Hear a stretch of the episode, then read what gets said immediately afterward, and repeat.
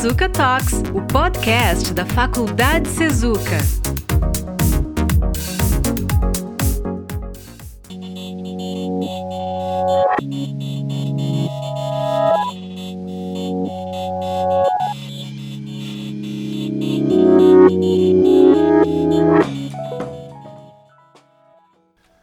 Sejam bem-vindos ao episódio número 27 do Sezuka Talks, o podcast do Sezuka, gravado em 4 de junho de 2020. O nosso objetivo é realizar um diálogo entre os cursos, trazendo temas que permitam um enfoque interdisciplinar. No episódio de hoje, o tema é Estado, Constituição e Pandemia. Eu sou o professor Guilherme Damas Goulart e estão aqui comigo hoje os professores Emerson Pinto, doutor em Filosofia, Luiz Mário Pimenta Filho, mestre em Direito, e o professor Guilherme Feldens, doutor em filosofia e também coordenador do curso de Direito do Sezuca. A todos professores do curso uh, de Direito, que hoje vão falar um pouco aqui, vão trazer algumas das suas ideias sobre como a gente pode vincular os efeitos da pandemia no Estado atual e também os seus reflexos na nossa Constituição. É importante dizer que é justamente nesses momentos de crise que nós conseguimos testar e verificar a eficiência do nosso ordenamento, até mesmo das nossas instituições, uh, e a gente consegue, através disso, uh, verificar o papel da Constituição, como ela vem sendo utilizada, ou até mesmo se ela vem sendo subvertida uh, diante desse cenário atual. Então, como duas perguntas aqui a gente pode colocar também que podem nos guiar durante a conversa de hoje. Uh, será que é possível que a pandemia uh, possa ser usada para esgarçar a nossa ordem jurídica? Quais são os instrumentos que a nossa Constituição nos oferece e como eles estão sendo utilizados nesse momento? Então, para nós iniciarmos o nosso papo de hoje, eu vou passar a palavra para o meu amigo, professor Pimenta, é, que vai fazer uma abordagem, né, professor Pimenta, é, sobre um pouco mais histórica aqui sobre os tipos de Estado, enfim, como nós chegamos até hoje, ou o que já se passou em outros momentos relacionados com essa questão de constitucionalismo e Estado. Seja bem-vindo, professor. Muito obrigado, professor Goulart.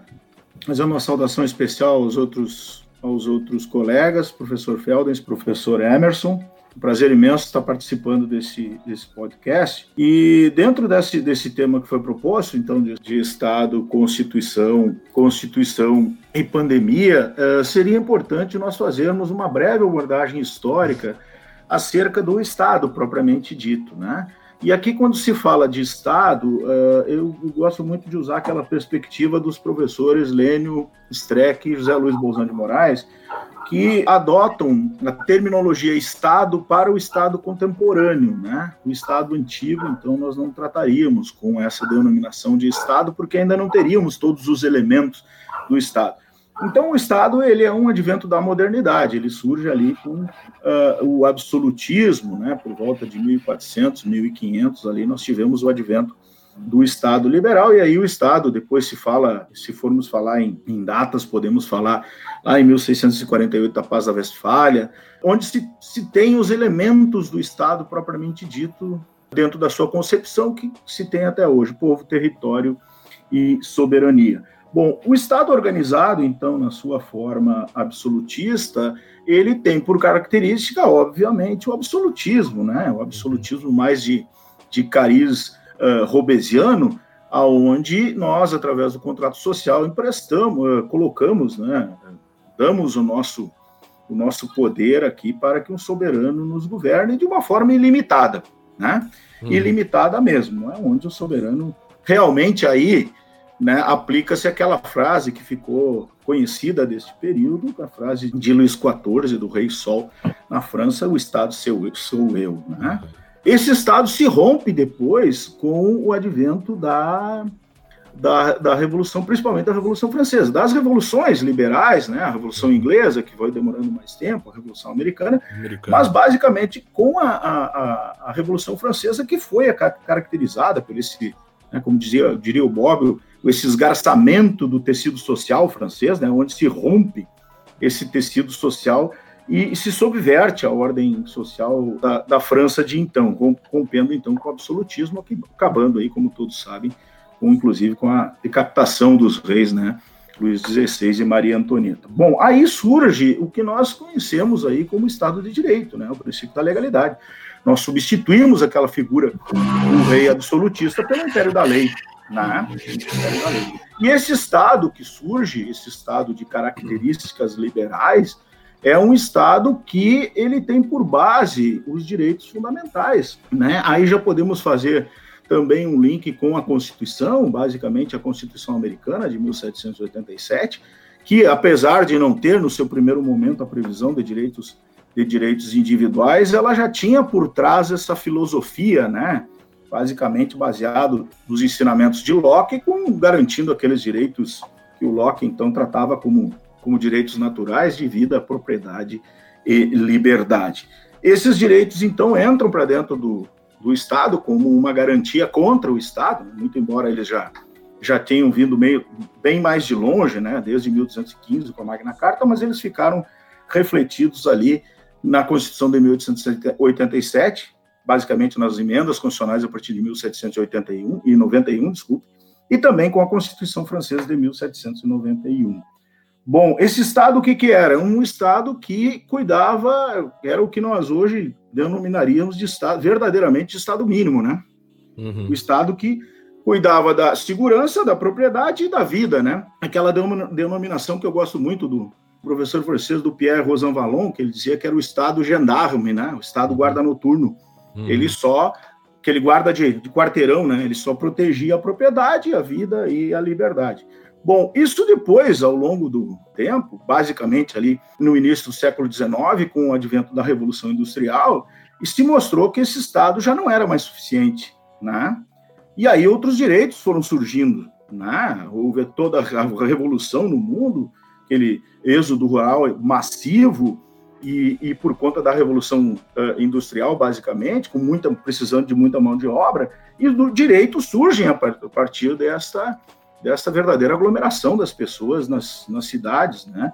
E aí nós já vamos começar, muito brevemente, a entrar nos direitos sociais, que vão ser caracterizados ali pela primeira vez, assim, uh, alguém num, num documento histórico a nível mundial, em 1848, o famoso Manifesto Comunista, né, do Marx, do Engels, lá surge com a, com a questão dos, dos direitos sociais, falando em direito em direito à saúde, em direito à educação, né? Uhum. Uh, direito à moradia, e enfim, né?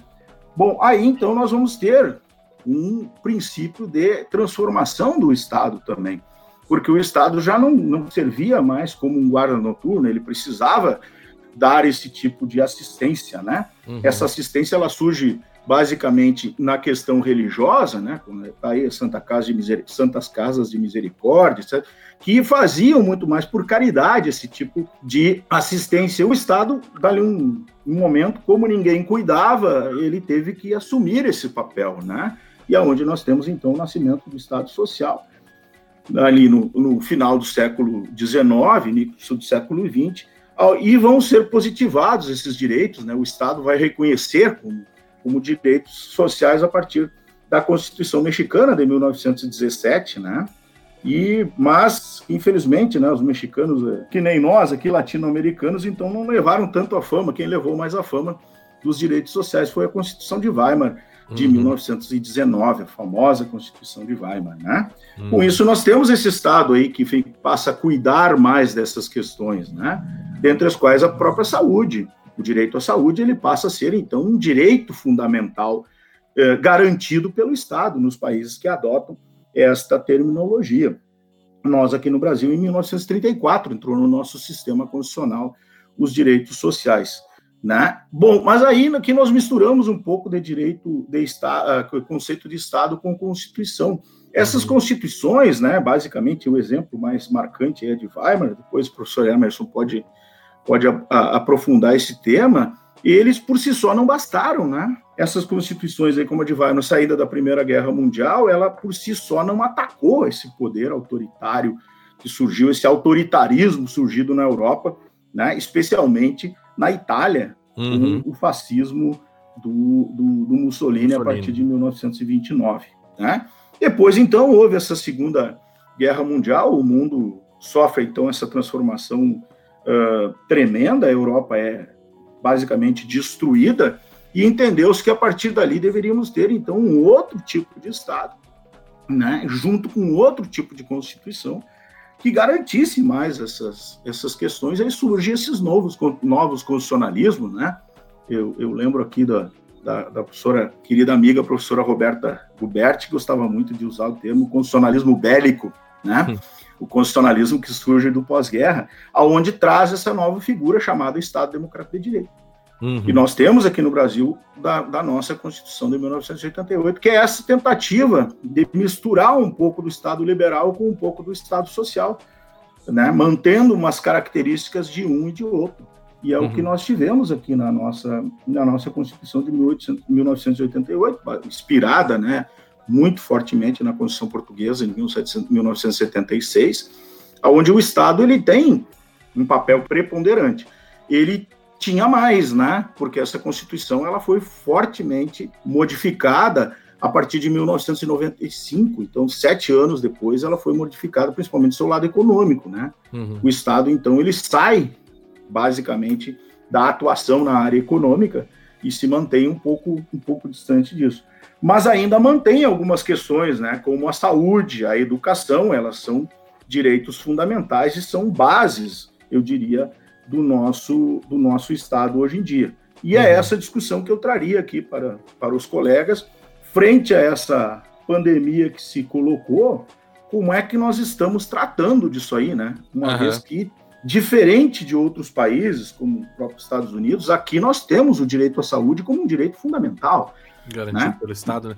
Professor Pimenta, deixa antes de eu passar a palavra para o professor Emerson perguntar uma coisa. É, essa a gente culmina ao fim de, de tudo isso no que se pode chamar de estado de bem-estar social? Qual é a relação desse, desse conceito de estado de bem-estar social? O estado de bem-estar social é o próprio estado social, né? Uhum. Esse estado de bem-estar social, né? O welfare state também, né?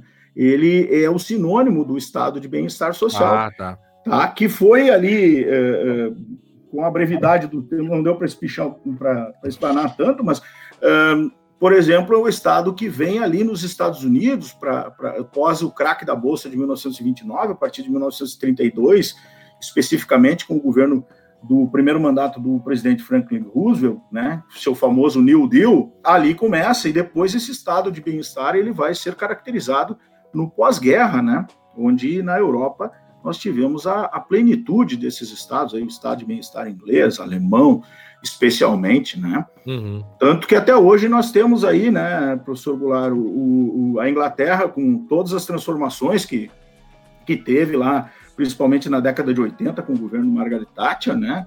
Sofrendo grandes privatizações e realmente uma transformação bem radical do Estado inglês, mas ela manteve alguma, algumas uh, alguns direitos essenciais, por exemplo, a hum, saúde, né? Saúde, né? Nós Eles temos o direito se orgulham muito, né, lá com Orgulham muito, é, e, e, agora foi um dos, até o presidente, até o, desculpa, até o primeiro-ministro teve que, é. que dar o braço a torcer a respeito disso. É. Momentaneamente, era, era essas as colocações que eu teria que fazer, professor Goulart. Perfeito.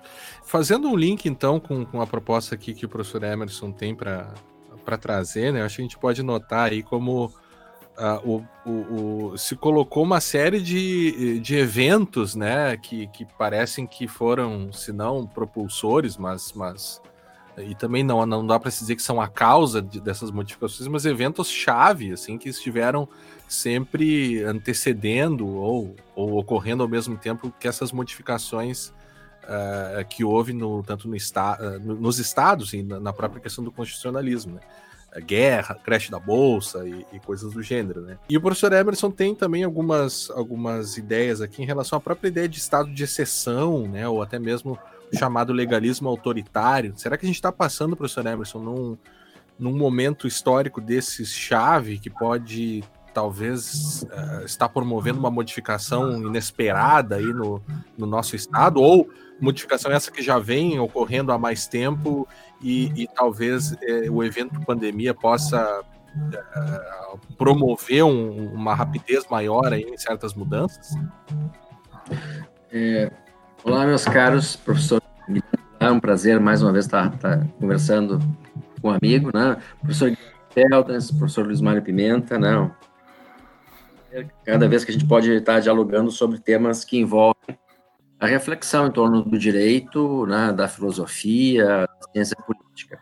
Então, sempre é um, é um prazer poder, poder aprender com, com né? É, o professor Pimenta estava trazendo algumas questões bem interessantes que envolvem essa construção do Estado até os dias de hoje. E, e, e nesse processo, nesse, nesse percurso, o que, que a gente observa? Né? Nós saímos que, ali dos anos 50, anos 60, com um modelo de Estado diferente, um Estado que foi construído também né, diante do conflito originário da Guerra Fria, União Soviética versus os Estados Unidos, e que produziram na Europa uma espécie de, de construção alternativa a esses modelos, um, uma espécie de constitucionalismo de bem-estar social. Né? Então, a construção do Estado de bem-estar social ela decorre um pouco do ambiente da Guerra Fria. Com o colapso, uh, uh, de certa forma, do, do Estado de bem-estar social, ali pelas políticas uh, na época iniciadas por Margaret Thatcher, por Ronald Reagan, né, no que se refere principalmente à, trazida né, do modelo neoliberal para a Europa, quanto uh, para os países uh, latino-americanos e sul-americanos de uma forma especial, a gente já começa a ver ali uma, uma onda diferente no sentido uh, de uma pressão sobre as constituições. Né? Então, aquele estado de bem-estar social que servia para a Europa e que começa a ruir, eh, de certa forma, com a redemocratização da América do Sul, começava a ser implementado aqui pelos anos 80, né? quando estava, de certa forma, em colapso na Europa. Então, a gente sempre está atrasado. Né? E aí, o que, que, acaba acontecendo? No meio desse caminho, né, um embate muito forte nos mais variados países, né? a Argentina cede, com Menem, o Brasil quase cede com, com Collor, mas aí ao fenômeno né, do impeachment. Uh, outros países da, na, aqui né, no continente, como a Colômbia, cedem, o Chile cede a política neoliberal. Então, nós temos um conjunto de, de mudanças nas constituições sociais que haviam sido uh, objeto da redemocratização e que nem, nem tiveram eficácia, digamos assim. Né? Não tiveram tempo suficiente para começar a produzir os efeitos. Bom, uh, mas de certa forma, o, o, vento neoliberal ele não, não, não dá muito certo né? na Europa, e, e aqui também ele começa a ruir de uma forma uh, desorganizada, mas ele rui nos anos 90 já. Ele chega e, e meio que o discurso ele, ele se desmobiliza nos anos 90, no início dos anos 2000. Mas nesse processo todo, nós aqui particularmente, temos uma Constituição produzida, né, da redemocratização, uma Constituição com muitos avanços e com algumas manutenções de status quo, né? Por quê? Porque também foi necessário aos constituintes, a gente tem que fazer essa referência, né? Compreender também algumas concessões ao regime que estava sendo substituído, né? Então, nós, nós do campo jurídico sabemos, né, que poderia ter sido Uh, o, tribunal, o Supremo Tribunal Federal podia ter se tornado um tribunal constitucional, como é na Europa, e não o modelo que nós temos aqui. O STJ podia ter uma outra finalidade, né? Uh, que não aqui exerce aqui. Nós poderíamos ter tribunais administrativos para N outro tipo de situações. Então, algumas reformas importantes do ponto de vista da estrutura uh, das instituições e do direito não tiveram possibilidade de acontecer. Mas, mas o nosso tema ele envolve né, é, algumas questões interessantes. É, observando com mais cuidado a, nossa Constituição e as constituições mas a, nossa, de uma forma particular, a gente pode observar que, de certo modo, nós estamos atrelados a um ambiente nacionalismo autoritário. Isso é um pouco reflexo, uh, Goulart, daquilo que a gente, do que tu, tu insinuavas antes, né? Uhum. Temos uma Constituição. No nosso caso, no Brasil, nós temos uma Constituição, em geral, sucedendo a uma grande transformação. Essa é a nossa história. Né? Uhum. Temos uma Constituição em 24, porque tivemos a independência em 22. Né? Temos a abolição da escravatura em 89, 88, é um processo anterior, claro, né? mas Sim leva a, a, elite cafeira a um conflito fundamental com o Império, né? e numa parada militar nós temos, né, em 1889, Declaração da República, 91 Constituição. Né? Então tivemos um golpe militar, uma república e uma Constituição. Aí a Constituição está andando né, daquele jeito, café com leite, né, oligarquias paulistas e mineiras, né, uh, no âmbito federal, no âmbito regional, a República dos Coronéis. De Mangos e Maragatos aqui. Uh, republicanos e liberais, ou libertadores, ou seus equivalentes. Né? Bom, 26, um, um, um conflito enorme por conta das eleições. Né? Reforma na Constituição e, e aquele arremedo né, de, de federalismo mais próximo do norte-americano, clássico. Né? A nossa bandeira era diferente. Né? É, ela não era vermelha, né? mas ela, ela era... Até a, a, a, naquele momento ali há uma reorganização das elites e do, e do jurídico pátrio, né? Vem Vargas, né? Com, com seu caráter democrático, com a Revolução de 30, né? E instaura a Revolução de 30, reação paulista em 32, resultado, Constituição em 34. Então teve uma revolução, uma outra revolução e uma nova Constituição. Em 35, uma suposta ação né, subversiva que justifica uma nova Constituição em 37, que é o Estado Novo. Bom, aí de 37 a 45, né, o ambiente do Estado Novo do Vargas, Segunda Guerra, acaba a Segunda Guerra e o Brasil, que lutou contra o fascismo né, e o nazismo na Europa, descobre que seu regime político não é dos mais democráticos aqui. A queda de Vargas, nova Constituição em 46. Aí, no meio desse caminho, né, uma eleição atabalhoada de Jânio Quadros, denúncia, e quase não posse de João Goulart, uma modificação no texto constitucional, e já chego na questão do, do constitucionalismo autoritário, uhum. uh, uma modificação constitucional para impor um parlamentarismo, retomada do presidencialismo, golpe militar em 64, nova Constituição em 37. Golpe dentro do golpe, nova Constituição em 69. Uhum. Aí, uma longa noite, né? E aí os historiadores vão divergir, essa longa noite vai até 79, 84, uhum. 88, né? Mas, uhum. de qualquer forma, em 89, eu costumo dizer que eu e meu pai voltamos para presidente da República pela primeira vez. Né? Uhum. Então, redemocratização. Uh, eu votei certo. Né?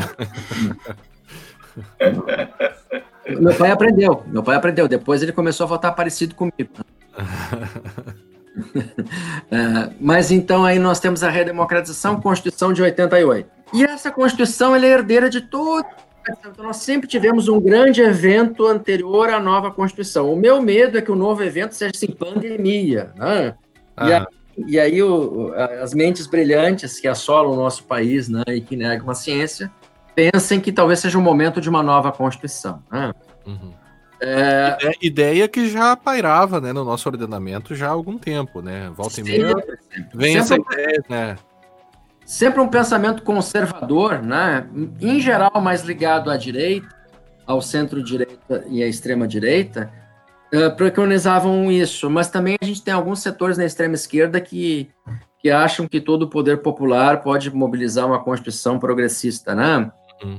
De um dia para o outro. Então, essa ideia ela não ela não não está de todo afastada mas de qualquer forma nós temos uma constituição uh, produzida num ambiente é isso que eu queria uh, falar uh, assim Guilherme em toda uma tradição autoritária uhum. então o uhum. nosso texto de hoje apesar de ser democrático ele ele bebeu dessa fonte então ele tem muitos institutos que têm uma matriz autoritária e que, de certa forma, hoje na Europa uh, é, são mais discutidos, como na Ucrânia, como na Hungria, uh, como na Turquia, uh, como na Venezuela, né? situações que, que colocam os autores, divergem um pouco entre algumas percepções, mas é o constitucionalismo abusivo, o constitucionalismo autoritário, o legalismo autoritário.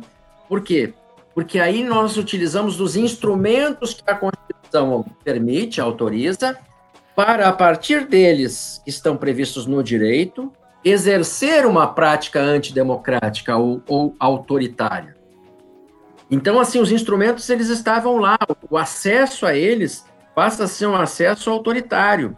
Uhum. Por isso, né, que a gente hoje escuta no ambiente da pandemia, pedindo, como é que é, uma intervenção militar, né? Intervenção militar constitucional. Constitucional. Por quê? É. Porque, porque a Constituição tem o artigo 142 que trata de muitas coisas, mas ela está tratando do estado de defesa e do estado de sítio. Ela trata da intervenção federal, lá no 34. Então, ela trata de institutos específicos que essas mentes brilhantes tentam fazer uma grande junção e transformar numa leitura uh, terminativa, onde uh, não é o que se, o que se anuncia. Né? Uhum. Por exemplo, né? conversávamos há, há dois dias né? sobre a questão do estado de exceção, foi uma das perguntas que tu... Uhum. Né? Uh, nós não estamos num estado de exceção. O estado de exceção é a suspensão do direito né, pelo direito. Uhum. E quem tem autoridade de fazer isso é quem tem autoridade que a Constituição designa. Né? É, no caso, seria, no nosso caso, seria, em tese, o mais próximo disso é, seria o estado de defesa e o estado de sítio, mas os dois precisam de autorização do Congresso Nacional, decretação do presidente da República, e mesmo assim nós teríamos ali direitos é, restritos e alguns suspensos, uhum. mas não na sua plenitude. O estado de exceção, quem determina a ordem é o soberano. Quem é o soberano?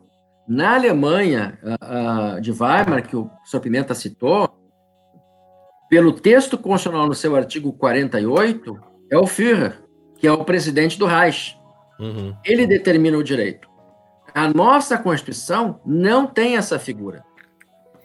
Felizmente. não tem essa figura. E, e, as constituições contemporâneas não têm essa figura dessa forma. Porque, porque há um processo jurídico, né, democrático, se ele é formal ou substancial, é um bom debate, mas que implica uma série de premissas para que isso venha a ser realizado dentro do direito, dentro da ordem jurídica constitucional, e em sendo realizado com limitações. Então, enquanto nós estivermos com as instituições funcionando, talvez não da forma como a gente acha que elas devessem funcionar, mas com seu funcionamento formal né, assegurado, nós estamos ainda distantes do estado de exceção. Uhum. Mas, sim, estamos num ambiente de exceção, onde aqueles instrumentos que eu me referia antes passam a ser utilizados de forma autoritária, passam a criar um ambiente de exceção. Um exemplo: a intervenção federal no Rio de Janeiro, ela, do ponto de vista dogmático, não poderia ter sido feita como foi.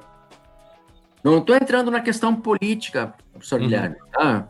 porque é, ela em si já mostra uh, o desvio de finalidade.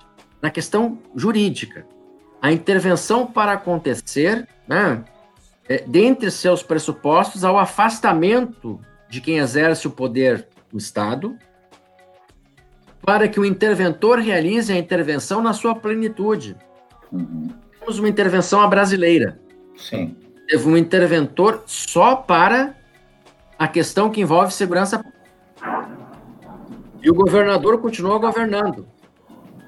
Depois foi preso, eu acho, esse, né? No Rio de Janeiro isso é comum, né? Mas, uh, mas ele continuou governando. Uma intervenção clássica, como dizem os livros, né? Claro que, que o professor e ministro Lewandowski fez uma acrobacia na sua própria obra, né? Sobre intervenção federal. Né? Uhum. É, o, o chefe do Poder Executivo tem que ser afastado. Mas para permitir que o exército tivesse a plenitude das suas ações, porque tu não pode delegar o comando do exército ao governador. Uhum. O comandante-chefe das Forças Armadas é o presidente. Mas aí tu, tu fatiou o Estado e disse, ó, segurança pública é o exército, né? Intervenção federal. Por que não ah, o lazer pode ser também objeto de intervenção federal?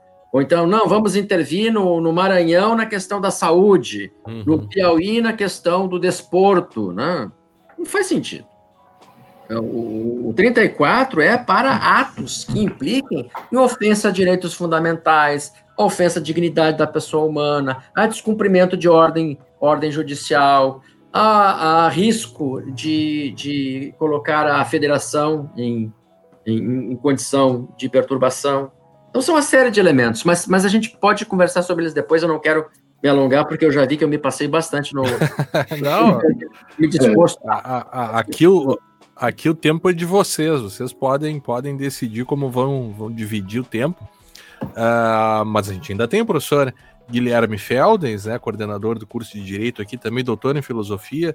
E aí, professor Feldens, qual a sua, a sua avaliação depois dessas duas falas aí do professor Pimenta e do professor Emerson?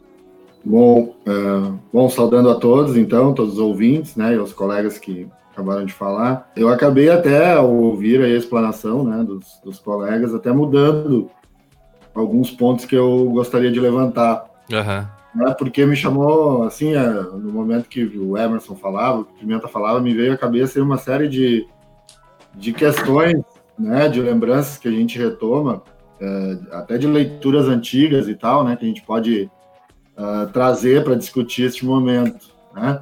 Por exemplo, ali durante a fala, vou citar duas, né, mais ou menos duas, duas linhas até que a gente pode discutir aqui em relação a essa questão do Estado e da, e da Constituição neste momento que a gente vive, né?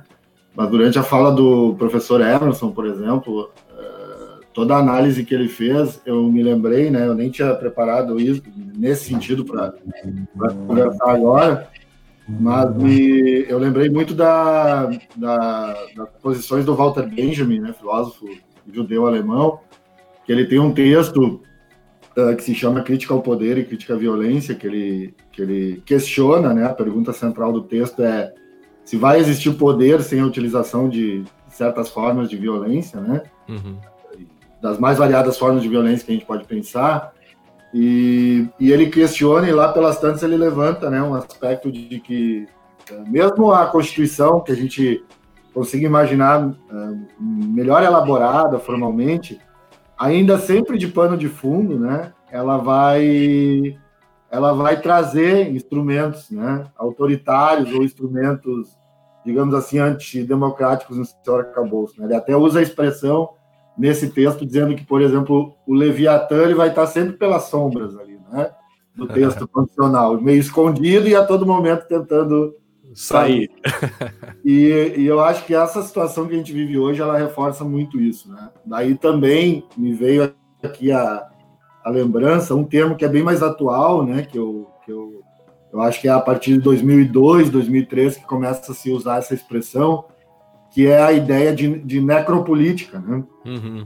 Que é criada principalmente pelo, pelo filósofo camaronês, o Aquile bem, bem, bem, né? Uhum. Uh, e ele diz assim, e, e, e, eu, a todo momento me veio sempre a lembrança dessa expressão, diante inclusive aí do que a gente vê nas nossas posições políticas e, e jurídicas no momento, né? Porque ele diz que o que caracteriza justamente esse conceito assim é a maneira, né, como como os governos eles podem decidir, inclusive quem quem morre, né? E ou de, de que maneira viverão e de que maneira morrerão, né? Uhum. Eu acho que é bem isso que a gente consegue visualizar, infelizmente, dentro desse quadro que a gente vive, né, fazendo o somatório deste momento de pandemia com, a, com o momento político e jurídico que a gente vive também, né, no, no Brasil aqui e em outros países também, que vão remontar muito para esse tipo de debate, né? Uh, por exemplo, discursos que dizem que tem que priorizar o tratamento de jovens e deixar os mais idosos morrerem. A gente já ouviu isso ser falado, inclusive. Uhum. Né? das mais variadas formas. Ou aqueles que dizem, num cálculo bem utilitarista, assim, ah, precisamos salvar a economia pelo bem geral de todos, então, ali, num saldo né, devedor, pode-se morrer uma, ou se perder uma parcela da população. Né? Então, por trás desses discursos, né, e aí, aí até fazendo, tentando somar o que os colegas já falaram, né, eu acho que isso evidencia, independentemente dessas dessas posições, né, e dessas colocações, que a gente, de certa forma, mantém um sistema, né, uh, que eu acho que esse é o grande problema, uh, por trás de tudo isso, e talvez aí esteja, talvez até, não sei, aí, não querendo ser pretencioso, talvez até um, um fracasso da nossa própria efetivação da nossa Constituição, que é um sistema que ele é muito baseado na distribuição desigual né, de oportunidades. E agora se acentua isso até numa distribuição desigual de própria oportunidade de viver e de se tratar, né, em termos de saúde. Né. Então essa lógica assim de sacrifício, por exemplo, ela parece que não conseguiu ser abandonada mesmo com uma série de avanços que a gente teve, né? E principalmente ali aproveitando até a colocação que, que já foram ditas aqui pelos professores, né? Eu acho que essa lógica ela sempre teve por trás, inclusive, desse discurso neoliberal, né, que a gente chama de, de neoliberalismo e que esse autor vai chamar de necroliberalismo, né? Uhum, uhum. Porque esse sistema ele sempre operou, na minha opinião, né, lógico, com base também nessas leituras, uh, com a ideia de que alguém vale mais do que, do que os outros, né? Alguém uhum. vale mais ou algo vale mais do que os outros, o que seria uma, uma violência à própria, à próprio conceito central de democracia, né?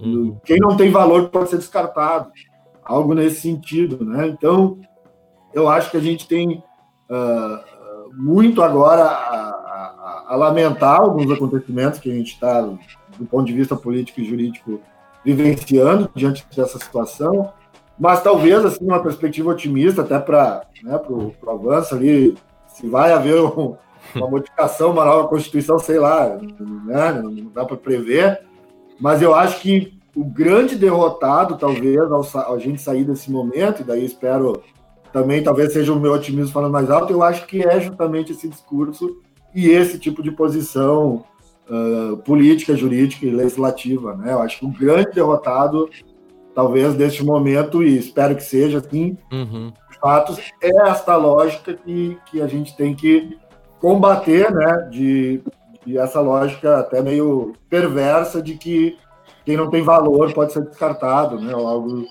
algo do tipo. Né? Vamos só imaginar assim, já que a gente vinha nos últimos anos, principalmente, de um, de um reforço nesse, nesse discurso de, de ausência da presença do Estado, de regulamentação nessa série de setores, né?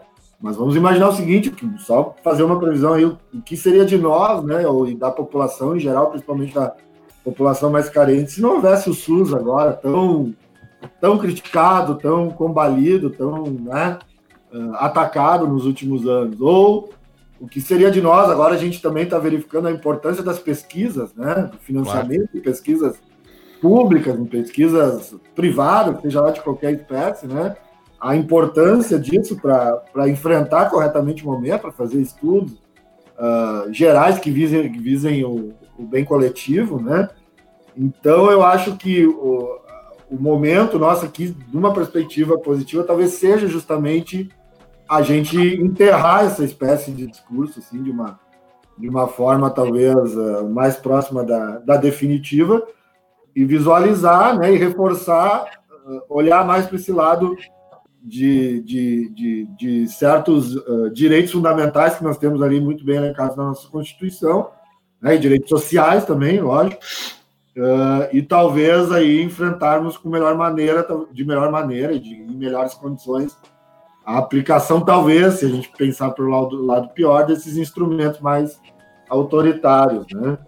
Eu acabei levando mais a nossa fala para esse lado, porque foi o que me veio à mente aqui ao, uhum. ao ouvir os professores, né?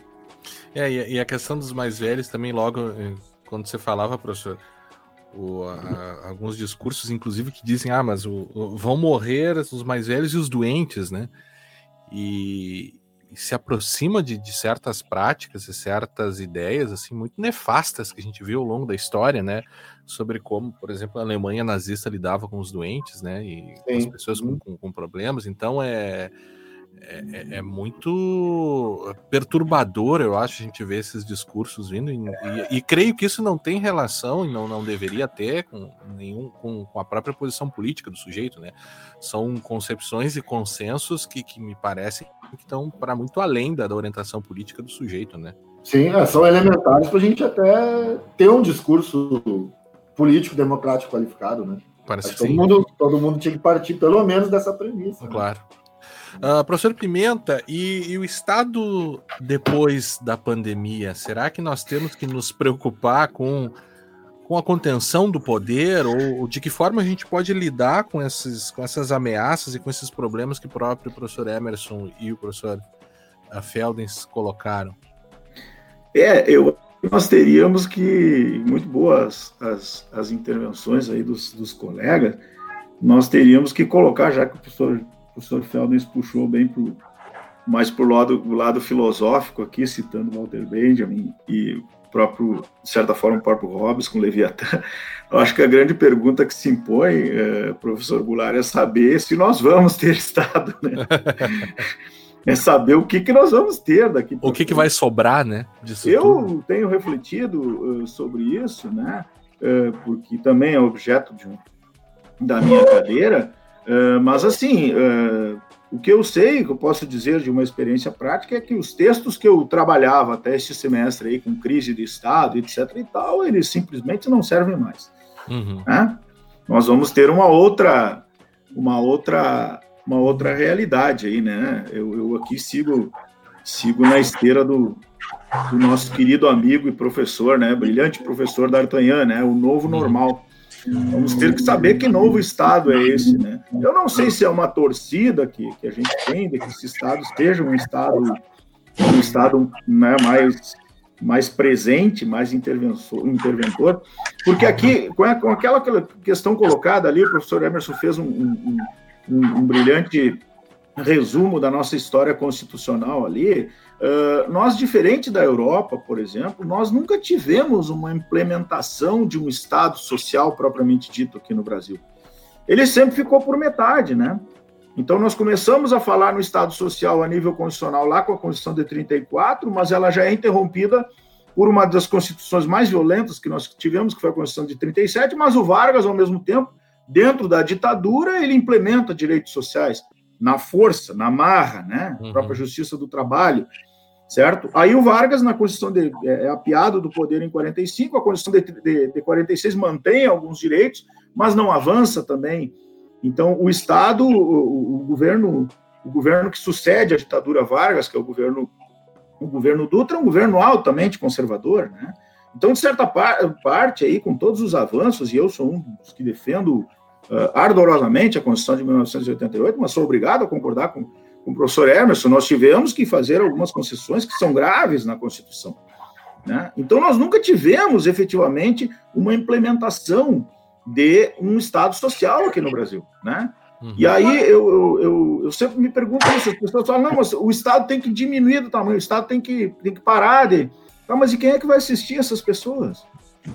Né? Talvez o exemplo mais bem acabado, e, e aí o professor Felders fez essa referência e muito bem, uma lembrança muito bem feita, o exemplo mais acabado que nós tenhamos de, um, de uma política social aqui seja o próprio SUS, hum. né? que nasceu na Constituição de 1988, nós não tínhamos aqui, é importante que se diga isso, professor Goulart, porque as pessoas não têm noção disso aí, eu costumo dizer para os meus alunos, né? antes de 88, eu sou do interior, então eu vivi muito essa realidade, você ia no hospital, se tu não tivesse a carteira assinada, tu não era atendido.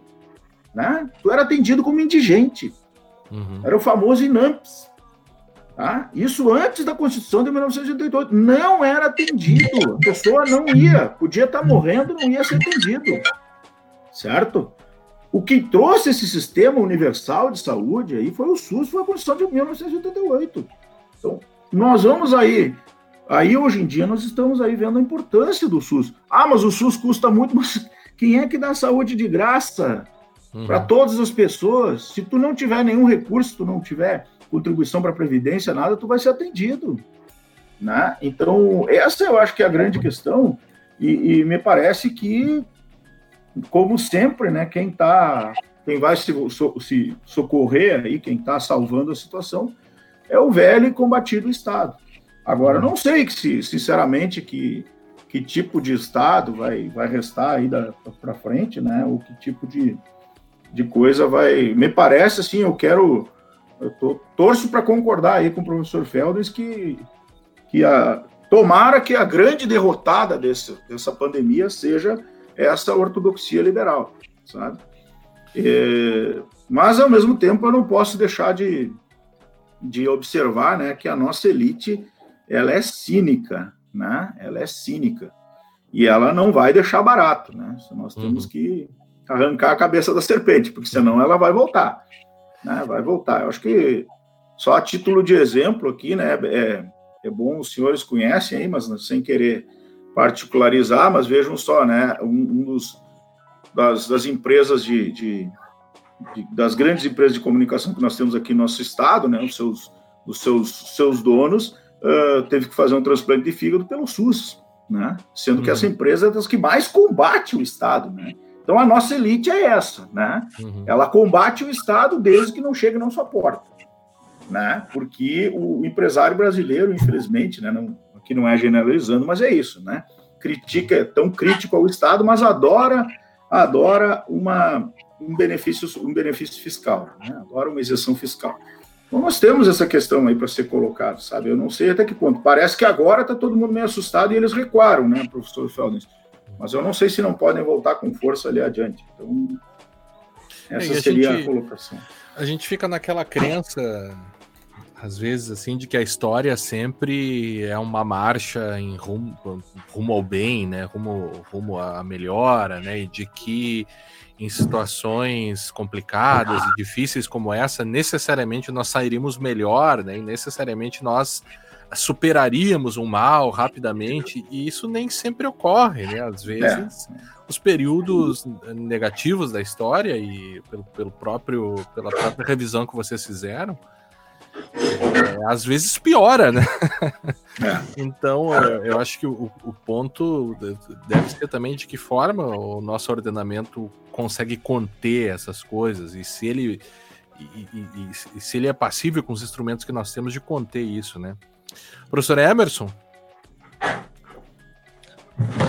Eu estava pensando aqui enquanto os colegas estavam, estavam é, são, são diversos aspectos, né, que a gente pode se ater, né? É, mas, mas, em particular, o, o, professor Guilherme Feldens, ele, ele trouxe o, o, Walter Benjamin, que eu gosto muito, né? E é interessante porque esses dias eu estava lendo um, um, um, artigo, é Márcio Seligman, né? Márcio Seligman tratava da questão da estética e do estado de exceção. E, e, e como isso está tá cada vez mais ligado. A gente imaginando o triunfo da vontade, né? Uh, como propaganda uh, nazista, e aí toda a estética que envolvia aquela produção, e a gente, de certa forma, infelizmente, em pleno século XXI, vê uma certa reedição da própria estética, né? Uhum. Não o conceito em si, que é, que é avassalador, né? De, de totalitarismo, mas a estética que envolve isso, como sendo um, um espaço, um espaço importante é, de ser colocado por setores conservadores e ao mesmo tempo, e aí me encaminhando para a tua pergunta, é, Guilherme, é, o que vai restar depois da pandemia, eu, eu não sei, né? Uhum. Porque é, é, verdade, e aí eu estou entre aqueles que acham que uma visão que coloca o Estado como um protagonista novamente vai se refazer. Né? Talvez em outros moldes. Mas o Estado que estava em desuso, o Estado que estava debilitado, o Estado que era um inimigo, uh, ele passa novamente a ocupar um papel central. Se tudo correr bem, o Trump vai perder as eleições por conta do sistema de saúde. Uhum. Ausência de Estado nos Estados Unidos. Ah, e aonde tu vê o, o, a, a, o progresso funcionando em relação ao combate à pandemia? Onde tem ou mal tu tem Estado, né? Um Estado fragilizado na Inglaterra, sim, mas Estado. Né? Uhum. Os países, Alemanha, né? é. os Estados europeus. Então, assim, isto, por um lado, é alentador. Eu acho que o Estado sai fortalecido na pandemia, vírgula. Uhum. Onde há inteligência, vírgula. Uhum. É. No nosso caso, há inteligência. Essa é a nossa questão. Né? Esse é o nosso problema. Porque eu acho que nós hoje ocupamos um lugar no mundo que não é só o epicentro da pandemia. Né? É o epicentro da ignorância científica acerca do mundo. Né? Então, isso nos coloca numa condição completamente antagônica a tudo aquilo que os demais pensam ou executam cotidianamente enquanto Estados-nação. Então, nós vamos sofrer, minha compreensão ainda é muito preliminar, né? claro. um isolamento do mundo. Né? O Brasil será um país isolado. Né? Nós seremos algo parecido com a Coreia do Norte, dadas as proporções. No sentido econômico, no sentido político, no sentido cultural, não no sentido militar, porque graças a Deus nós não temos o poderio militar né, da Coreia do Norte, senão seremos um problema maior ainda. Né? Mas eu acho que o mundo começa a nos ver como, como a atual administração quer que o mundo nos veja. Uh, até que ponto isso vai perdurar? Uh, se, o, o, nosso tema não é um debate político, então Sim. eu não vou entrar no debate político em si. Mas se as instituições, e aí o direito e o direito constitucional, não funcionarem num tempo relativamente hábil, nós estaremos construindo um caminho de isolamento e que a nossa reinserção no mundo, que nunca é fácil no mundo globalizado, ah, vai levar muito tempo. Então, nós vamos ter um déficit muito maior né, uh, naquilo que nós já havíamos uh, conquistado do ponto de vista de um projeto civilizatório humanizador. Né? Então, assim, é, e aí, como o professor Pimenta colocava antes, né? A, a, o problema é que as nossas elites são extremamente conservadoras, elas não, elas não se importam com isso. Né? Só que o custo vai chegar também para as elites. Assim como a pandemia, num primeiro momento, chegou principalmente nas elites. E talvez se não tivesse chegado nas elites, nós não tivéssemos, felizmente, tentado nos preparar mais rapidamente para atender a demanda que viria. Se a pandemia começa na periferia, né, uh, nós não teríamos metade, metade dos respiradores que adquirimos nos últimos tempos que são ainda muito insuficientes. Uhum. Uh, mas como ela começou com quem fazia ponte aérea, de certa forma, uh, foi como a AIDS, né? Ela, de certa forma, como ela atingiu um determinado grupo social inicialmente, esse grupo social mais articulado econômica e culturalmente acabou pressionando, legitimamente, por recursos, né? E uhum. teve um tratamento, digamos assim, em relação a outras patologias muito, muito preocupado por parte não só da Organização Mundial da Saúde, mas dos Estados-nação, né?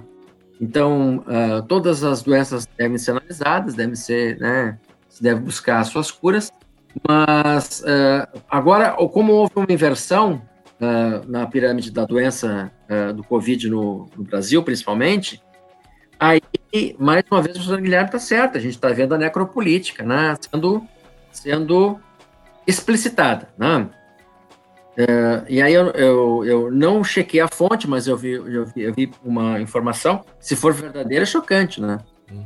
Um representante da, do, da administração estava, uh, uh, estava vendo com bons olhos os dados da redução da, do pagamento dos pensionistas, né?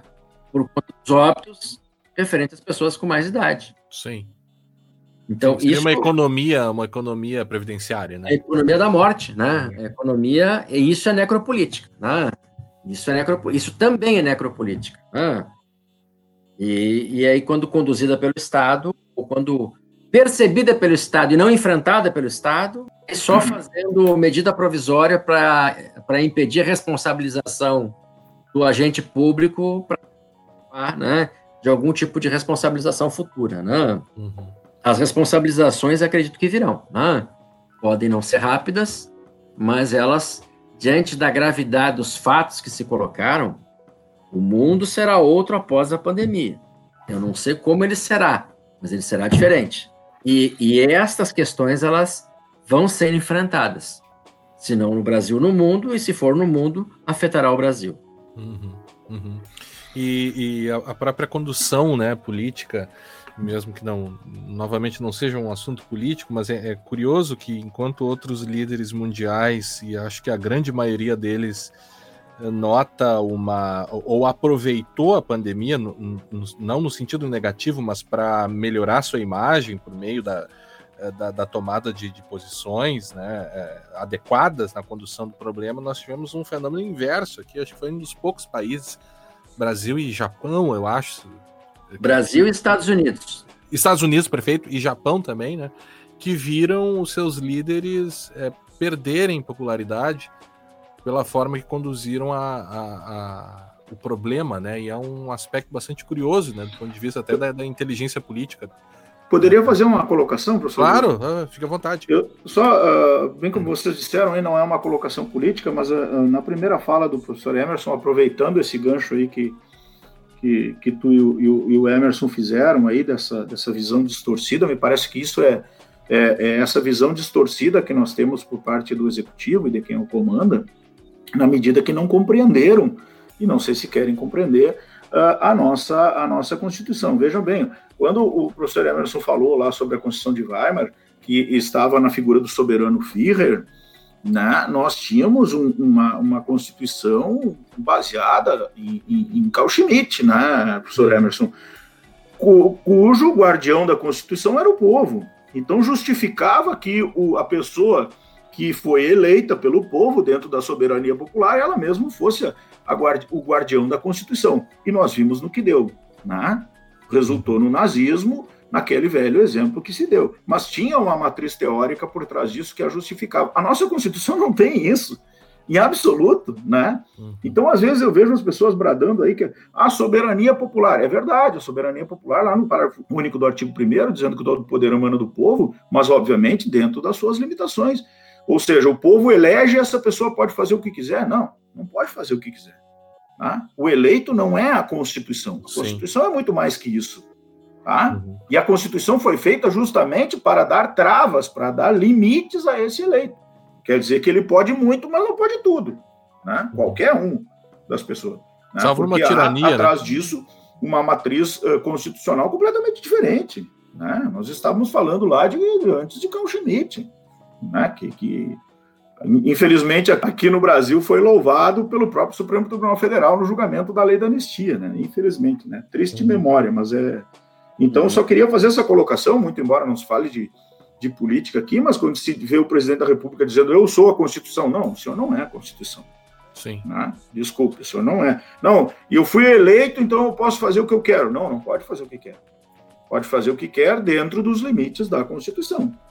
Né? E esse, esses limites aí que me parecem que eles estão aí, concordando novamente com vocês, que já foi, eles estão demorando um pouco a ser, a ser exercidos, sabe? A ser, a ser impostos. Uhum. Né? Só essa colocação aí, pequena. Professor Feldens? Uh, pois então, é, acho que eu reforço aí tudo que foi colocado, né, e, e realmente, para responder essa pergunta, assim, do que virá, uh, pela frente, é um pouco complexo, né? A gente imaginar o que pode acontecer, né? A partir dessa, desse fenômeno. Que algo vai acontecer, eu acredito que sim, né? Acho que a gente vai ter um reflexo de, desse momento que a gente está vivendo para o futuro. Seja, seja do ponto de vista jurídico, seja do ponto de vista político, econômico, enfim, ou em todos esses, esses campos, né? Eu acho que da mesma maneira como a gente enxerga hoje as coisas, eu acho que não vai continuar, né? Lógico que, como foi muito bem colocado aí pelos professores, né, e talvez não venha necessariamente uma mudança positiva, né?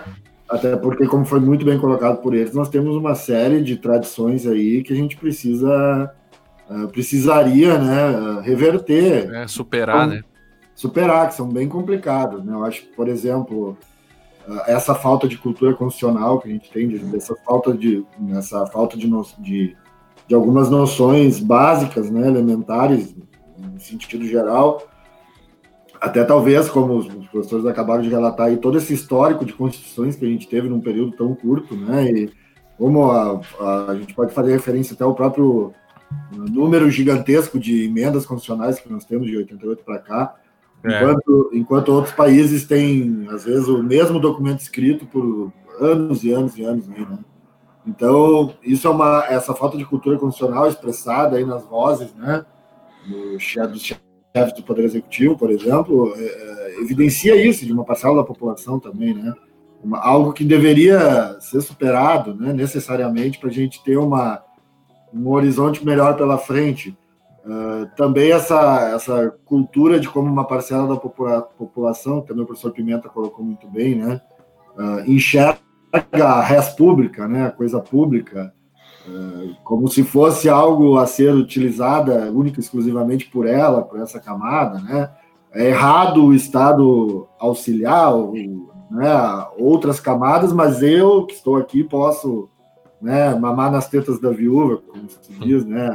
Então todo esse tipo de essa falta mesmo, até porque parece que a República não atingiu uma série de setores, né, até institucionais da nossa do nosso país, né? Não, não atingiu ainda, a gente não, não teve uma uh, esse conceito tão, tão infiltrado assim onde ele deveria estar em alguns pontos, né? Uhum.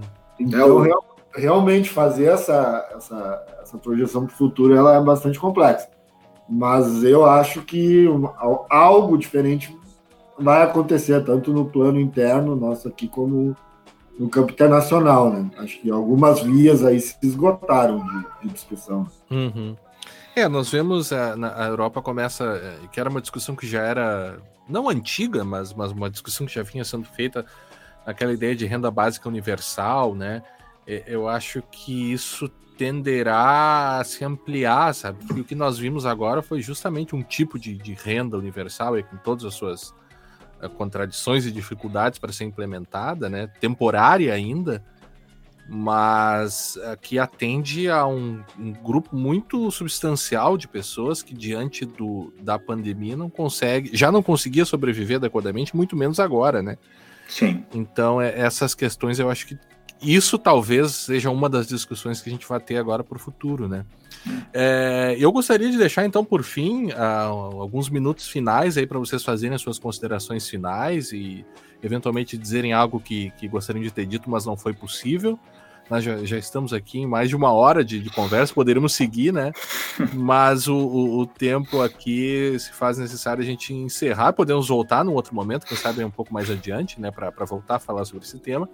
E eu gostaria de começar então com o professor, na ordem que, que começamos antes, com o professor Pimenta.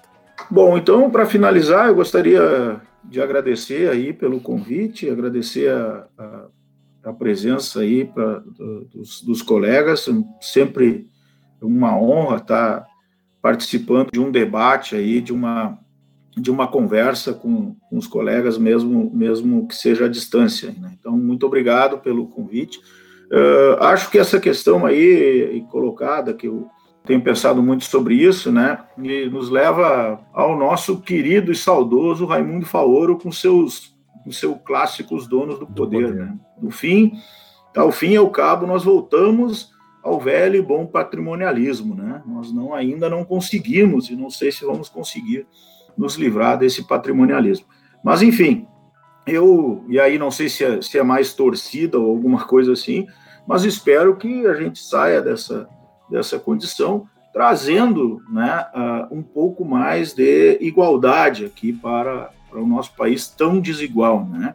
E se viu aí com que políticas públicas muito pequenas, né, e pequenas mesmo, né, por exemplo, aí o, o tão falado Bolsa Família, que foi uma, uma política uh, pública é, muito pequena, se for pensar a nível de políticas públicas mundiais, já uhum. fez toda a diferença que fez aí no, no, no, Brasil. Então, é pouco que se precisa, mas também se sabe que esse pouco ele, ele tem que ser arrancado do, do poder, né? E eu, a única figura que eu enxergo que ainda pode fazer esse, essa, esse pouco aí é o Estado.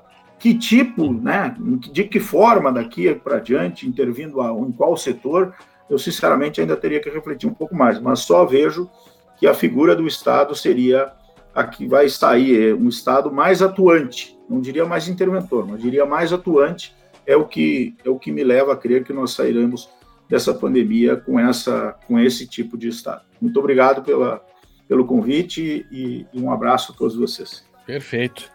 E o senhor, professor Emerson? Ah, eu gostaria de agradecer o convite, professor Guilherme uh, né, é sempre muito prazeroso poder é, debater com os colegas, o professor Guilherme Feldas, o professor Luiz Mário Pimenta, né?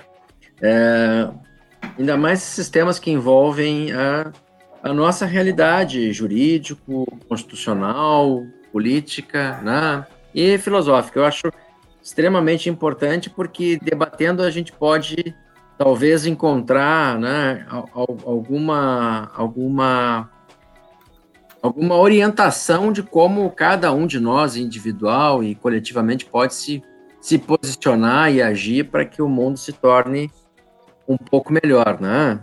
É, eu acho que a gente não pode abdicar é, desse processo, né? Uh, de estar envolvido permanentemente com com a pesquisa, com o ensino, né, com a reflexão, né? É, eu, enquanto a gente estava debatendo aqui, eu estava me lembrando do, eu acho que o, o, a última oportunidade que eu tinha sido convidado pelo senhor foi para debater obras sobre distopia, né? Distopia, exatamente. É. é, sobre distopia. Então, assim, eu orgulhosamente quero dizer que já li, oh, me faltava duas obras para ler, né? Uhum. que era a submissão do Roland Deck, né? Uhum. Nas férias, eu fiquei apavorado, né? e incomodado. E, e, hoje eu terminei, né, de ler o Fahrenheit 451, porque eu tinha visto o filme mais uma vez, Sim. mas nas duas versões, mas eu não tinha lido a obra. Hoje eu terminei de ler a obra, né? E, e tô lendo, uh, vou começar a ler a partir de hoje, né? Uhum o Inácio de Loyola Brandão, uh, não verás país nenhum. Uhum. Porque se eu não encontro solução na realidade, talvez os autores que pensaram distopias possam nos mostrar aspectos positivos, né, de um horizonte que parecia tão, tão irreal e que se aproximou, né, das nossas é. vidas com uma velocidade incrível. Então, às vezes, eu me, eu me permito pensar que nós estamos vivendo uma distopia, é, né? É o que eu ia dizer. É, e então, bom, se nós estamos vivendo uma distopia, quem sabe alguma obra distópica aponte algum caminho mais, mais humano para que a gente possa continuar convivendo, né? Uh, em comunidade. Então, eu agradeço o convite e estou uh, sempre à disposição para a gente continuar discutindo sobre, sobre esses temas que que, que nos dão muito prazer debater. Ótimo. Lembrando só, apenas que. Oi, pois não. Só, professor Goulart, só para dentro da contribuição aqui, eu, é. o professor Emerson falou aí das obras, eu não falaria em distopia, mas eu tô, eu tô com, eu tô lendo aqui só uma dica também. O livro é, é não sei se vocês já ouviram, chama-se M, o Filho do Século, do Antônio Scurati, não. italiano, que é uma, uma espécie de uma biografia meio meio fictícia, meio realidade do Mussolini. É uhum. assustador. Uhum. A comparação com a realidade nossa aqui é assustadora. Como as coisas começaram, como elas estão evoluindo, é assustador. Tá? Uhum. Recomendo. É, tô vendo Obrigado. aqui o aqui a o resumo da, dessa obra, professor Pimenta, aqui. O romance M, o filho do uhum. século, conta em trama eletrizante a história de Mussolini e sua ascensão de agitador político, a líder do fascismo, sob a perspectiva do ditador e dos seus íntimos. Valendo-se de vasta base documental, Antônio Scurati traz uma narrativa totalmente calcada na realidade, porém elaborada com os recursos que fazem com que o leitor entre na mente dos grandes personagens da ascensão do fascismo, compreenda todo o clima da época e assista a tudo como se lá estivesse. Eu queria lembrar também que o episódio que o professor Emerson comentou foi gravado lá em 20, 31 de julho de 2019, portanto aí há menos de um ano, né? É interessante notar como lá uh, uh, nós sequer pensávamos o que viria uh, pela frente, né?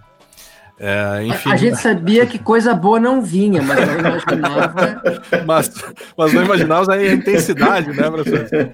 É verdade. E por fim, professor Guilherme Feldes, as suas considerações finais, por favor.